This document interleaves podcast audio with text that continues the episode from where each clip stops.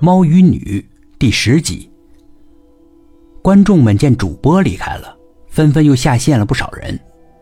这个时候，直播镜头中出现了一只黑猫，嘴里面叼着鱼线，很灵巧的，在电脑桌上方的书架镂空中穿过，形成了一个圆圈，将鱼线的两端卡在了书架结合的地方，并将线盘巧妙的藏在了书架的后方。然后他又跳到书架的上方，发出叫声。吸引 MCCDD 过来，MCCDD 发现了他，过来跳起身吓唬他，想把他从书架上赶下来，好抓住他，但自己的头正好钻进了鱼线圈里，被勒住了脖子。那只猫趁机冲他凶狠地叫了几声，他好像是傻住了，还没反应过来什么情况，愣了几秒，这才意识到是被什么东西勒住了脖子。伸手去抓脖梗的时候，那鱼线太细了，已经勒进肉里了。其实他只要踮起脚或者踩在椅子上，是很容易摆脱这鱼线的。但当时他好像是太惊慌了，那猫又跳到他头上乱抓乱咬，他更恐惧了，只是胡乱的挣扎，不久就没了气息，身体奇妙的半悬在那里。远远看过去，像坐在电脑桌前。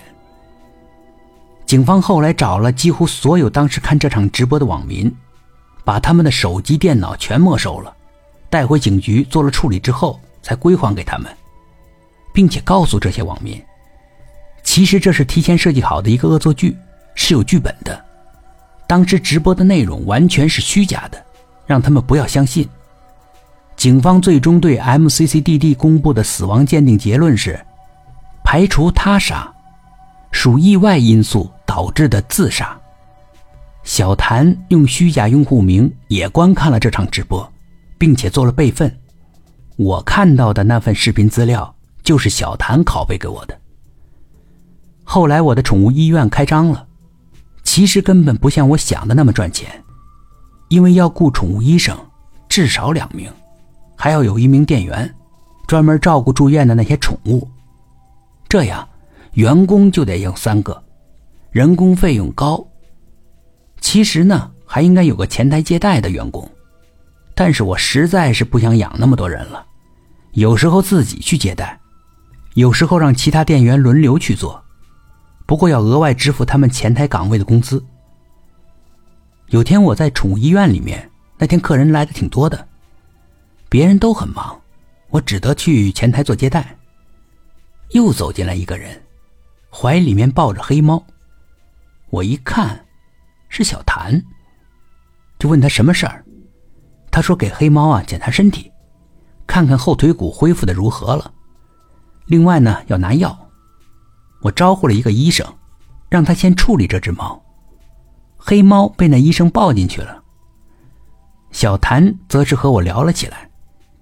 他说啊，那只黑猫最初就是被 MCCDD 侵犯的，虐待，腿才瘸的。